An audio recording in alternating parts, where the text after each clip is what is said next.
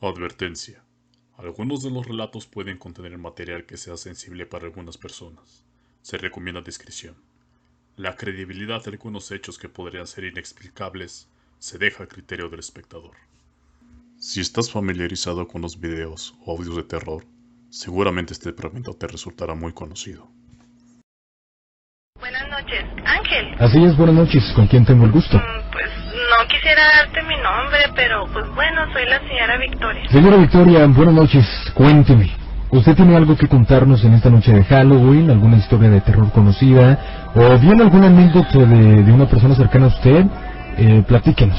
Este, mi hija, bueno, yo me divorcié cuando mi hija tenía nueve años y pues me quedé sola desde entonces y ahora ella tiene 17 y pues yo ahorita 37 años. Ajá. Hace como cinco meses mi hija Natalia pues empezó rara. Bueno, hoy no te quería decir el nombre, pero pues ya lo pronuncié. Vamos, no importa. eh, vamos, no, sí, platicando. Sí, mira, este, empezó a comportarse bien raro. No sé, se juntaba con, con otras amigas y algunas mayores que ella, pues... El día 31 de octubre del año 2008 fue cuando Ángel Ordóñez, de aproximadamente 18 o 19 años de edad, transmitía su programa de radio. Algunas fuentes señalan que dicho locutor era muy popular en México. La verdad es que nunca lo fue, pero quizás sí en el estado de Chihuahua. Una llamada entró y sabemos muy bien lo que pasó. ¡Escucha! Señora. ¡Qué miedo! ¡Que alguien Señora. por favor! ¡Hija, qué tienes! ¡Ay, qué es eso! ¡No hagas eso! Señora, señora, espera un momento. Se- Señora. Victoria. Señora, bueno, señora. Señora, señora, ¿está bien? Señora. ¡No te metas, Señora. pendejo! Tú y todos los que escuchan van a morir.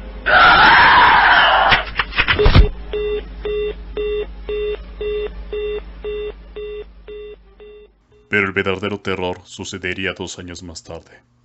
El 30 de agosto del año 2010, Ángel Ordóñez, de 21 años, llevó a su domicilio a su pareja, una menor de 15 años, desde las 15.30 horas. Ahí la violó y la asesinó, para luego intentar suicidarse.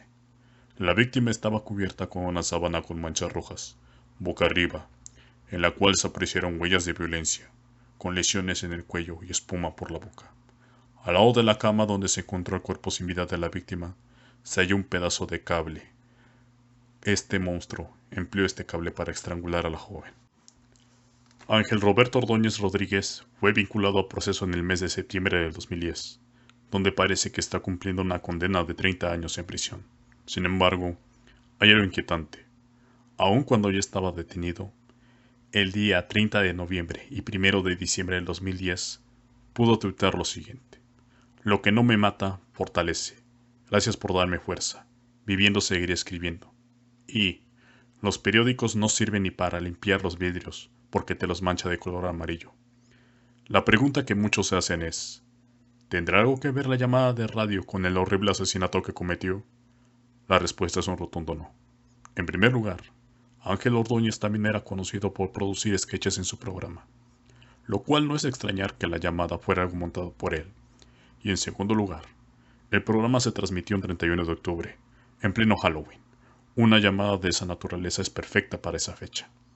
Me parece que en lugar de temer a los monstruos del más allá, debemos temer a los demonios que pueden estar entre nosotros, como lo es Ángel Ordóñez.